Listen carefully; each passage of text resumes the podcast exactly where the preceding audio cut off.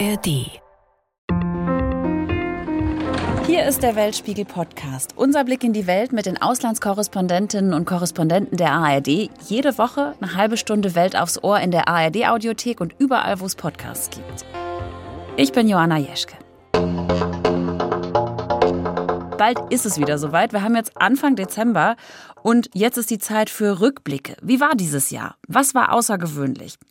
Ziemlich wahrscheinlich, das können wir schon mal sagen, war 2023 das wärmste Jahr seit Beginn der Messungen.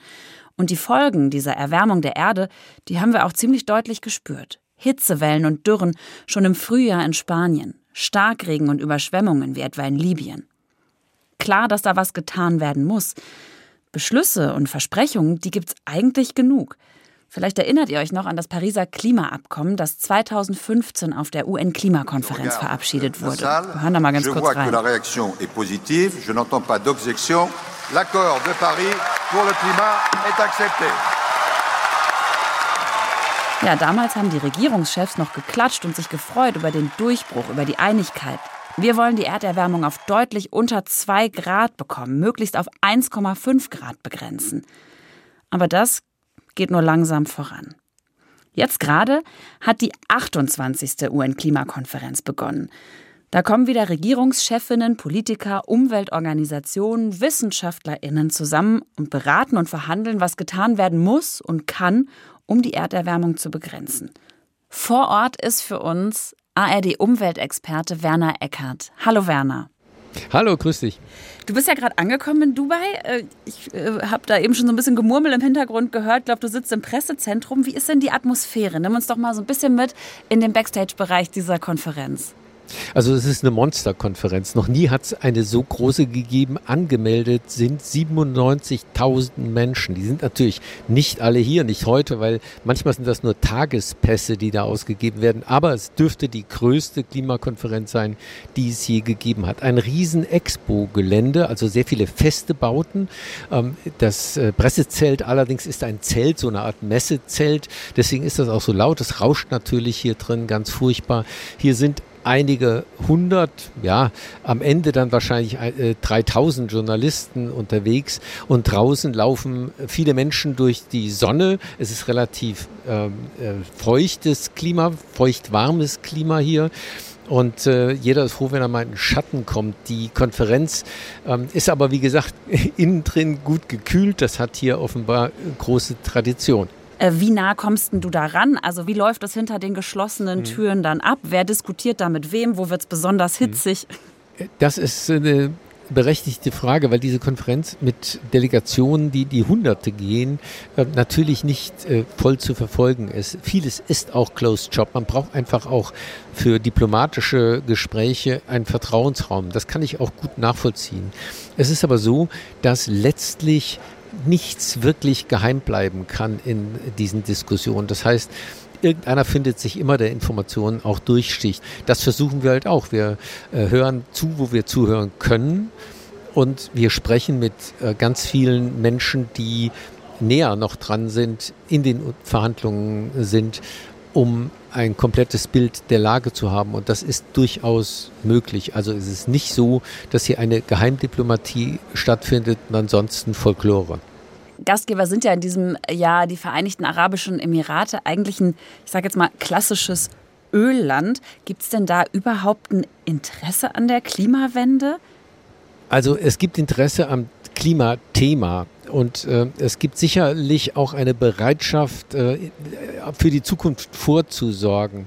Ob das mit unserer Idee einer Klimawende, mit dem kompletten Ausstieg aus Kohle, Öl und Gas immer konkurrent ist, das ist mal eine ganz andere Frage. Also man hat hier schon das Gefühl, und das haben auch so die Statements der Präsidentschaft, das ist der Industrieminister dieses Emirats, ähm, gezeigt, dass die sich vorstellen können, äh, wir können doch weitermachen mit Öl und Gas, wir fangen halt bloß die Abgase ein bisschen ein und sperren sie weg und dann ist das doch alles völlig ungefährlich. Das ist eine realistische, eine pragmatische Lösung, das sind so seine Worte. Er kommt immer wieder damit, nicht so viel Anspruch, nicht so viel ins Auge fassen, sondern lasst uns eine pragmatische, eine realistische Lösungen finden. Das kommt äh, bei Teilen der Klimabewegung natürlich alles andere als gut an.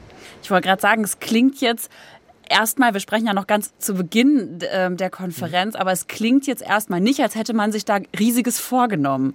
Ich glaube, man hat sich vorgenommen, hier einen, einen richtigen Event hinzulegen, gut zu performen, der Welt zu zeigen, dass man dabei ist, sozusagen. Die Vereinigten Arabischen Emirate sind winzige Staaten, wenn man so will, und äh, sie sehen in, bei den vielen Konflikten spielen einige ja eine Vermittlerrolle. Jetzt beim Klimathema, sie sehen, dass sie da weltweit viel Einfluss Einfluss kriegen mit diesen Megathemen. Und äh, das wollen sie ausspielen und sie wollen sich so den Ruf verschaffen, es mit allen zu können. Ähm, also mit der Industrie, aber auch mit den Klimaschützern irgendwie. Jedenfalls versuchen sie das. Und deswegen liegt ihnen eigentlich mehr an einem glanzvollen Abschlusspapier. Was da drin steht im Detail, glaube ich, das ist nicht der erste Fokus, während andere Präsidenten im Frühjahr äh, versucht haben, alles möglich zu machen, dass möglichst viel Klimaschutz passiert, ist man hier vor allen Dingen interessiert an einem schönen Abschlusspapier, dem alle zustimmen, mit dem alle glücklich sind und äh, an dessen Ende alle die Vereinigten Arabischen Emirate preisen, dass sie so tolle Performance hier hingelegt haben. Das merkt man sehr eindeutig. Die UN-Klimakonferenz wird oft einfach nur COP genannt, also Conference of the Parties, das heißt auf Deutsch sowas wie Vertragsstaatenkonferenz. Seit 1995 findet der Gipfel jährlich statt. In Dubai sind fast 200 Staaten dabei. Zwei Wochen lang wird diskutiert, teilweise unter Ausschluss der Öffentlichkeit. In diesem Jahr sollen mehr als 97.000 Menschen teilnehmen. Neben VertreterInnen aus der Politik und Wissenschaft sind das auch LobbyistInnen aus der Industrie- und Energiewirtschaft und Klimaschutzorganisationen. Und klar, auch diejenigen, die darüber berichten, wie Werner Eckert. Jetzt sprechen wir ja äh, zwar schon vom Abschlusspapier, aber noch ganz zu Beginn der Konferenz, die ja zwei Wochen laufen wird. Also wir wissen jetzt noch nicht konkret, was drinstehen wird. Aber es gibt ja eine ganz konkrete Forderung und die kommt von 20 Staaten. Darunter sind auch Frankreich und Spanien. Da geht es um den Ausstieg aus allen fossilen Brennstoffen, also Kohle, Öl und Gas. Wie realistisch ist es, dass es da zu einem Beschluss kommt? Das wird ein ganz wesentlicher Punkt dieser Konferenz sein. Es ist auch logisch, denn hier ist zum ersten Mal eine globale Bestandsaufnahme, ein Global Stocktake äh, fällig. Das steht im Paris-Abkommen, dass das eben 2023 dieses Jahr zum ersten Mal gemacht werden muss. Und ähm, technisch ist das längst gemacht und man, man sieht, ja, ähm, wir haben zwar eine Menge erreicht, aber wir sind meilenweit weg, äh, das Ziel zu erreichen, was wir uns gemeinsam gesteckt haben, nämlich die Temperaturerwärmung auf deutlich unter zwei, möglichst 1,5 Grad zu begrenzen. Da sind wir gar nicht äh, dabei, das zu erreichen. Und darauf muss eine Antwort hier gegeben werden. Das werden die Staaten zum einen tun müssen in der nächsten Zeit, indem sie neue nationale Selbstverpflichtungen äh, hier hinterlegen. Aber das ist mager und in Krisenzeiten kommen die nicht so richtig aus den Puschen. Und es wird eben ein Appell mindestens sein müssen, der von hier ausgeht. Und da sagen eben viele Staaten, das muss etwas sein, wo wir klar sagen, wir müssen raus aus den Fossilen. Das ist die Hauptursache für den Klimawandel. Ähm, und darum wird erbittert gestritten werden. Ich glaube nicht, dass man eine so harte Formulierung hier haben wird, ähm, wie sich die 20 das wünschen. Also, dass hier steht, wir müssen die Verbrennung von Kohle, Öl und Gas beenden, möglichst noch mit einem Datum, äh, sondern man wird hier am Ende, das ist ziemlich absehbar, eine Formulierung haben, die da lautet, wir werden die Verbrennung von Kohle, Öl und Gas zurückfahren. Das wollen hier auch die Konferenzpräsidentschaft, die Vereinigten Arabischen Emirate, dass man diese Hintertür offen lässt. Lass uns weiter verbrennen und dann Kohlendioxid einfangen und wegsperren, wäre eine Ausrede für jeden, der das tut und verlagert sozusagen den echten Ausstieg in die Zukunft. Wie dieses Wegsperren funktioniert, das erklären wir gleich noch im zweiten Teil äh, dieses mhm. Podcasts. Da schauen wir nämlich nach Norwegen und schauen uns da ein Pilotprojekt an. Aber jetzt nochmal zurück zu der Forderung aus dem Ausstieg aus den äh, fossilen Brennstoffen. Warum ist in Deutschland bei dieser Gruppe der 20 Staaten, die das fordern, nicht mit dabei? Tatsächlich äh, hat die ähm, Ampelkoalition nicht geschafft, eine gemeinsame Stellungnahme dazu abzugeben. Die Grünen und die SPD wollten äh, dem zustimmen, also in dieser Gruppe mit unterzeichnen. Die FDP war dagegen, weil sie eben diese CCS-Idee, dieses Wegsperren, Einfangen und Wegsperren auch für eine eigentlich gute hält und deswegen eine so weitgehende Formulierung wie Ausstieg aus Fossilen unter allen Umständen nicht mittragen wollte. Und dann führt das dazu, dass der Vorreiter Deutschland beim Klimaschutz hier ziemlich nass ausgesehen hat. Du hast eben das Pariser Klimaabkommen schon erwähnt. Vor acht Jahren, da wurde das Ziel festgehalten, ähm, Senkung auf 1,5 Grad. Aber wir sind da nicht. Also das Nein. funktioniert überhaupt nicht. Das hast du eben auch schon gesagt. Was hilft denn jetzt so ein Abkommen, wenn es eigentlich überhaupt keinerlei Verbindlichkeit gibt und sich am Ende dann sowieso niemand dran hält? Das kann man so nun auch wieder nicht sagen. Also es äh, fehlt an Durchbrüchen, an nationalen Zusagen, die diese 1,5 weiter am Leben halten, wie es hier so schön heißt. Andererseits muss man einfach konstatieren, diese gesamte Konferenzserie, die Abkommen, die geschlossen worden sind und auch die Absprachen, die gar nicht verbindlich sind, aber die man hier bei solchen Treffen miteinander gemacht hat. Es hat dazu geführt, dass die Erderwärmung zumindest ein Stück weit eingedämmt worden ist. Bevor diese Konferenzserie gestartet ist, war die Welt auf äh, dem Weg bis zu 4,8 Grad höheren Temperaturen. Das ist äh, eine ganz andere Welt. Und mittlerweile sind ungefähr die Erwartungen bei zweieinhalb Grad, grob gesagt. Das heißt, wenn die Staaten das auch machen, was sie jetzt zugesagt haben, dann wird doch ein sehr deutlicher Fortschritt sichtbar. Es braucht viel mehr, um unter die zwei Grad zu kommen, aber es ist auch nicht, nichts, was bisher passiert ist. Und äh, Wissenschaftler sagen uns ja auch, jedes Zehntel Grad zählt am Ende. Das heißt, jede Verbesserung, auch wenn sie klein ist, hat einen Effekt, schützt Leben, schützt die Wirtschaft in vielen Staaten dieser Welt.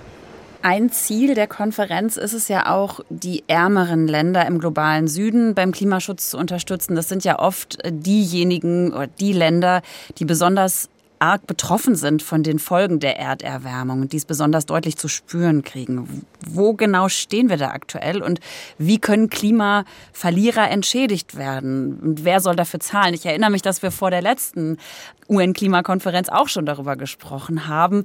Vielleicht kannst du uns noch mal sagen, was ist da der aktuelle Stand der Dinge? Ja, und wir werden auch bei der nächsten und übernächsten darüber reden, dass äh, Finanzthema ist ein ganz großes.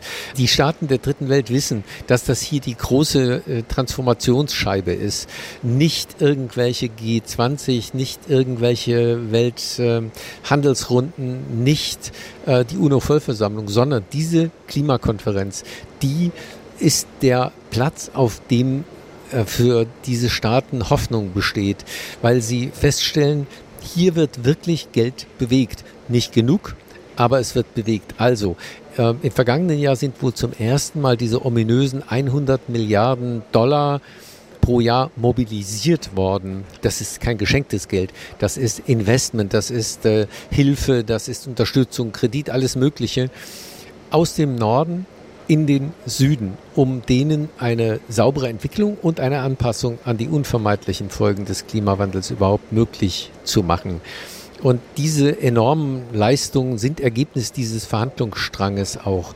Die Schäden und Verluste, das ist die sozusagen die dritte Etappe dann, wenn man keinen Erfolg gehabt hat mit dem Klimaschutz, sich nicht mehr anpassen kann, dann gibt es Schäden und Verluste durch äh, versinkende Inseln, durch äh, Dürren, durch Fluten und dergleichen. Und da gibt seit Jahren das Bemühen, da eine Kasse für aufzumachen. Das ist im letzten Jahr auch grundsätzlich gelungen. Man hat die Kasse, jetzt muss man daran arbeiten, dass Geld reinkommt, weil es keine verbindliche Einzahlung dafür gibt, sondern nur die Aufforderung einzuzahlen und bislang nur die Industriestaaten immer zur Kasse gebeten werden. Hier ist es jetzt im Vorfeld gelungen, zum ersten Mal auch ein, ja, eine, eine Formulierung zu finden, die die Schwellenländer, die die großen Ölstaaten, die ja reich sind wie Saudi-Arabien, mhm. die Schwellenländer wie China, die auch mitverantwortlich sind mittlerweile maßgeblich für die äh, Emissionen von Treibhausgasen, die auch als Einzahler in den Topf zu benennen. Und äh, darum wird hier, wie konkret die Formulierung am Ende aussieht, wird hier lange gerungen werden, weil das ist Weltpolitik. Bislang haben wir weltpolitisch eine klare Teilung in reicher Norden, Industriestaaten, armer Süden, Entwicklungsländer. Und die Realität des Jahres 2023 ist eine ganz andere. Und die versucht man hier einzufangen und in dieses Konzept einzubauen. Und kurz nachdem Werner und ich gesprochen hatten, kommt gleich zu Beginn der Konferenz überraschend Geld in diese Kasse. Deutschland und auch der Gastgeber, die Vereinigten Arabischen Emirate, wollen jeweils 100 Millionen Dollar einzahlen für den Ausgleich von Klimaschäden. Also eines der ersten Länder ist einer der von Werner angesprochenen Ölexporteure. Und damit stehen natürlich auch andere aufstrebende Staaten unter Zugzwang, sich zu beteiligen.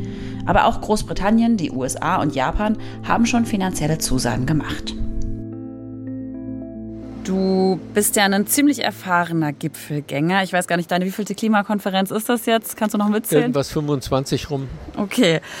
Was hat sich in den vergangenen Jahren verändert? Wer hat mehr Einfluss, wer hat weniger Einfluss? Gibt es Veränderungen, große Veränderungen, die du beobachtest? Also es gibt mehr Einfluss über die Zeit von der Klimabewegung. Das ist unstrittig, ähm, auch wenn in letzter Zeit äh, die Lobbyinteressen natürlich von Kohle, Öl und Gas wieder massiv sind, einfach äh, weil das ein Abwehr- und Verteidigungskampf mittlerweile geworden ist. Aber generell, dass Klimaschutz heute von den Staaten so ernst genommen wird, ist ganz wesentlich zurückzuführen auf die engagierte Arbeit von Wissenschaftlern und der durch den Druck von Klima- und Umweltorganisationen, die diese wissenschaftliche Erkenntnis ähm, thematisiert und, und in die Öffentlichkeit gedrückt haben. Ähm, das ist völlig unstrittig. Ähm, verändert haben sie sich, sie sind viel größer geworden, sie waren viel kleiner früher. Ähm, ist das gut, ist das schlecht? Ähm, es ist äh, fast schon zu viel, um noch gut handelbar zu sein, das ist schlecht. Es ist aber insofern gut, als es zeigt, wie breit der Ansatz hier ist, es sind eben Wissenschaftler in Massen da, es sind ähm, Industrievertreter in Massen da aus allen Branchen, erneuerbare und fossile Energien, weil hier der äh, Fokus drauf liegt für die Umorganisation der Wirtschaft von fossilen Energien auf erneuerbare Energien. Das ist mittlerweile grundsätzlich schon unstrittig und das ist natürlich eine ganz andere Debatte, als man die vor 20, 25 Jahren geführt hat. Wie würdest du denn grundsätzlich einschätzen, wie sind denn die Zeiten für den Klimaschutz? Es ist ja weltpolitisch einiges gerade los. Wir haben einen Krieg in Nahost, der Angriffskrieg Russlands auf die Ukraine läuft nach wie vor. Ist das ein schwieriger Moment für den Klimaschutz? Ja, natürlich ist es erstmal schwierig, äh, weil sehr viele andere Themen auf der Agenda sind. Auf der anderen Seite äh, sagen sehr viele, die schon lange dabei sind, es ist doch sehr ermutigend, dass das weitergeht trotz der Krisen, dass alle Staaten auch die, die miteinander im Krieg oder in, in Konflikten sind, hier miteinander an diesem Thema, wie dämmen wir die Erderwärmung ein, weiter mitarbeiten. Und das war auch im vergangenen Jahr schon so, dass wir Konflikte hatten und trotzdem äh, konnte man die Konferenz äh, zu einem guten Ende bringen. Auch zum Beispiel äh, China und die USA, die im vergangenen Jahr eine Eiszeit hatten, nicht miteinander geredet haben, haben vor dieser Klimakonferenz eine Gesprächsserie wieder aufgenommen, wo sie sich genau diesem Thema widmen, weil sie sagen, egal was für Konflikte wir haben, in diesem Punkt müssen wir miteinander arbeiten. Und das ist schon etwas sehr Erstaunliches eigentlich und etwas Mutmachendes, dass äh, eine solche Konferenz eben ein Stück weit doch auch unabhängig ist von der geopolitischen Großwetterlage. Allerdings haben zum Beispiel die Nichtregierungsorganisationen, die Klimaschützer, große Probleme in diesem Jahr mit den Konflikten, denn die, äh, vor allen Dingen die Israel-Gaza-Auseinandersetzung führt dazu, dass Teile der Klimabewegung sich sehr klar auf die eine oder andere Seite positioniert haben. Und wir hören aus dieser Bewegung, dass sie sehr geschwächt ist, dass sie sehr viel Energie verwendet, um intern überhaupt noch Debatten führen zu können, weil dieser Konflikt die Arbeit am Klimaschutz stark überlagert. Ich glaube, auf der Ebene wird in diesem Jahr diese Konferenz eine neue Note bekommen ganz herzlichen Dank. Du wirst das in den nächsten Wochen für uns beobachten. Ganz herzlichen Dank für deine Zeit und deine Einschätzung an Werner Eckert. Gerne. Der Weltklimarat der Vereinten Nationen, der geht schon länger davon aus, dass es nicht mehr ausreicht, den Ausstoß von CO2 zu verringern, wenn wir das 1,5 Grad Ziel einhalten wollen.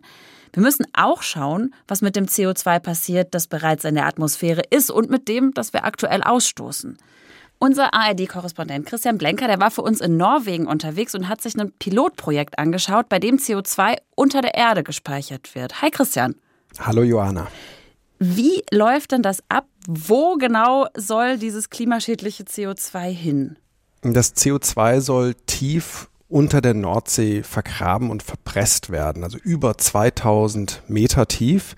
Dort gibt es große Vorkommen an Sandstein und wenn man sich mal zurückerinnert an den letzten Sommerurlaub und so das Sand, das Meeressand da in der Hand hatte am Strand, dann sieht man ja zwischen den Sandkörnern ein bisschen Platz, ein bisschen Raum. Und genau diesen Raum gibt es da tief unter dem Meeresgrund auch. Und Norwegen sagt, da wollen wir verflüssigtes CO2 verpressen.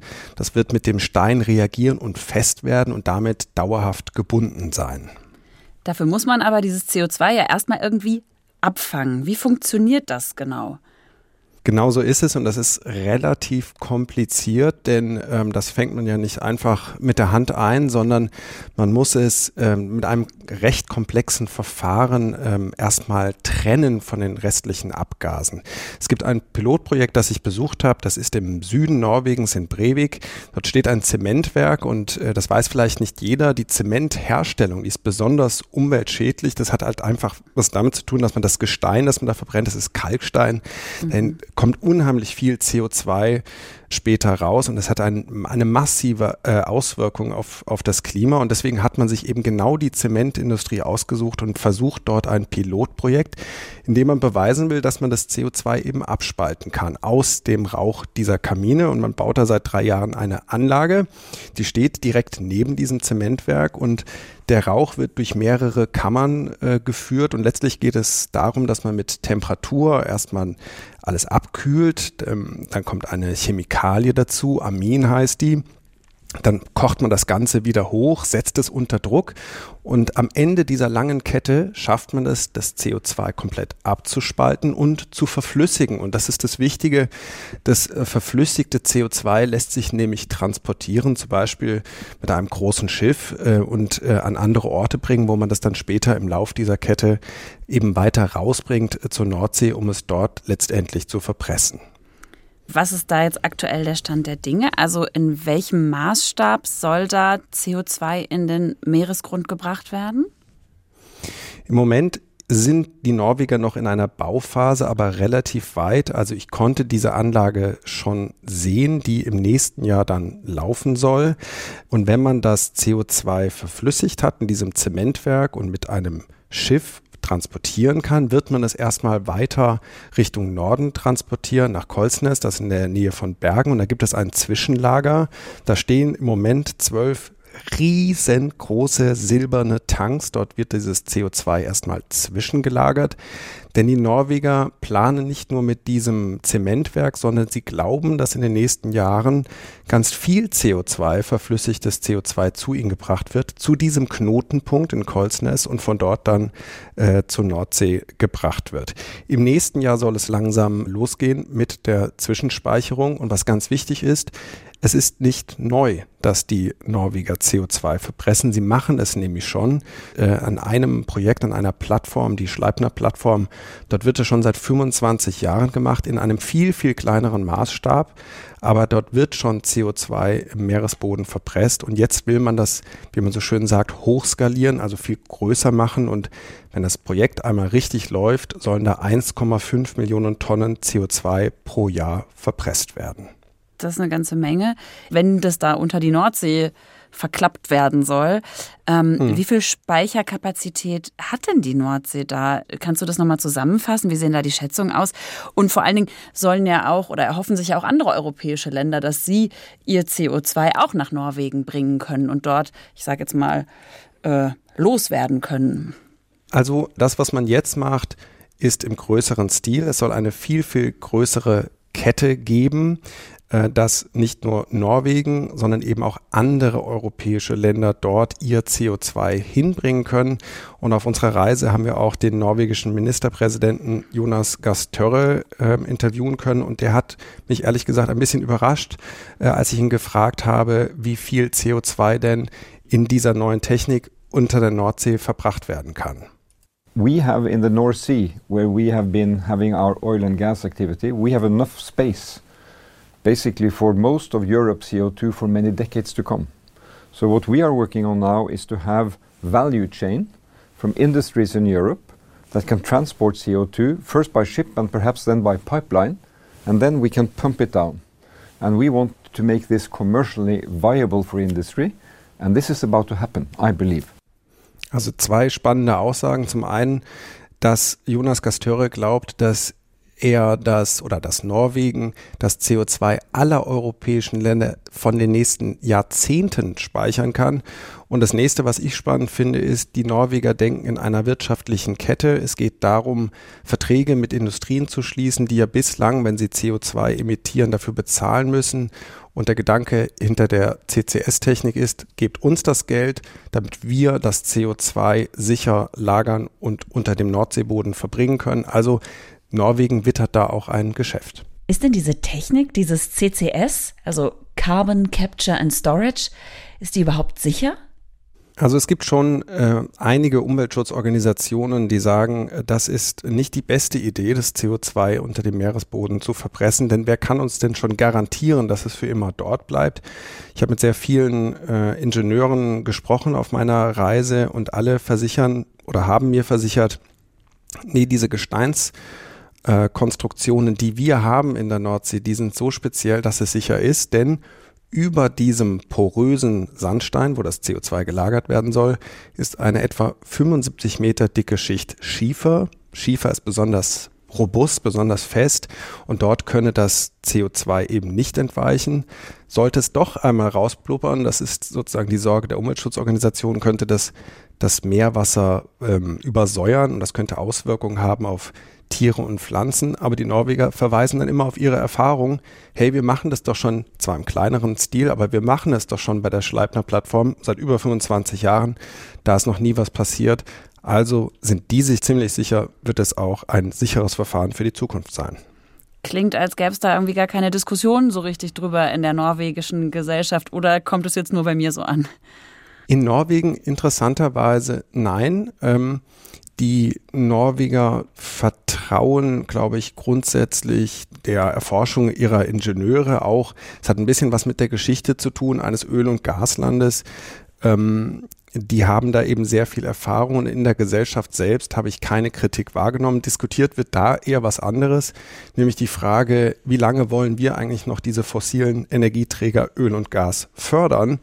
Gerade jetzt mit Blick auf die Klimakonferenz schwappt das immer wieder hoch. Auch als ich in Oslo war, haben wir wieder eine, eine Klimademonstration gesehen. Das gibt es in Norwegen natürlich auch. Norwegen versorgt uns mit Energie, aber zu einem sehr hohen Preis. Und es gibt viele Menschen in Norwegen, sagen, auch wir müssen einen konkreten Plan haben, wann wir aus fossilen Energieträgern aussteigen. Norwegen ist reich geworden mit fossilen Energien, mit Gas und Öl. Immer noch ist es der wichtigste Wirtschaftszweig für das Land und macht 79 Prozent der Exporte aus. Die Nachfrage in Europa ist nach dem russischen Angriffskrieg auf die Ukraine nochmal gestiegen, auch aus Deutschland. Mit Rekordgewinnen für die Industrie und auch für den norwegischen Staat, dem der größte Öl- und Gaskonzern mehrheitlich gehört. Gleichzeitig ist Norwegen aber auch bekannt für seine strömenden Flüsse und seine windreichen Küsten und hat damit beste Voraussetzungen für Ökostrom und grünen Wasserstoff. Das Land will die Klimawende und die Regierung sagt, wir müssen nicht nur wegkommen von fossiler Energie, sondern uns auch um das bereits vorhandene CO2 kümmern. Wenn das so läuft, wie die momentane Regierung sich das so vorstellt, bis wann könnte Norwegen denn klimaneutral sein und was können wir vielleicht als Deutschland auch davon lernen? Also die Norweger haben den Plan bis 2030 etwas über die Hälfte des CO2-Ausstoßes zu verringern und dann wie äh, viele anderen äh, Länder eben auch bis 2050 komplett darauf zu verzichten. Das ist ein sehr ambitionierter Plan, wenn man bedenkt, dass wir jetzt schon im Jahr 2023 sind. Aber sie sind optimistisch, dass sie das schaffen werden. Es ist natürlich auch immer abhängig von den äh, Regierungen. Im Moment ist es eine sozialdemokratische Regierung. Es wird bald wieder Wahlen geben in Norwegen. Und es gibt auch Parteien, die pro fossile Energieträger sind. Das darf man nicht vergessen in diesem Land, dass wir eben zu äh, Reichtum und Wohlstand äh, gekommen sind. Ähm, also das wird spannend, aber sie haben sehr ambitionierte Ziele, bis 2030 eben die Hälfte des Ausstoßes schon einmal zu verringern. Ganz herzlichen Dank für diese Einschätzung an Christian Blenker, unseren ARD-Korrespondenten. Sehr gerne. Das war der Weltspiegel-Podcast für diese Woche. Wenn euch diese Folge gefallen hat, dann freuen wir uns über eine positive Bewertung. Das hilft auch anderen, uns besser zu finden. Und wenn euch Klimathemen, Umweltthemen interessieren, dann hört doch mal rein in den Podcast Klimazentrale. Da hört ihr nämlich auch Werner Eckert, den ihr eben bei uns im Gespräch auch schon gehört habt. Jeden zweiten Freitag gibt's eine neue Folge in der ARD-Audiothek und überall, wo es Podcasts gibt. Und da findet ihr natürlich auch uns in der kommenden Woche wieder. Redaktion in dieser Folge hatte Steffi Fetz. Redaktionsschluss war Freitag, der 1. Dezember 2023. Ich bin Joanna Jeschke.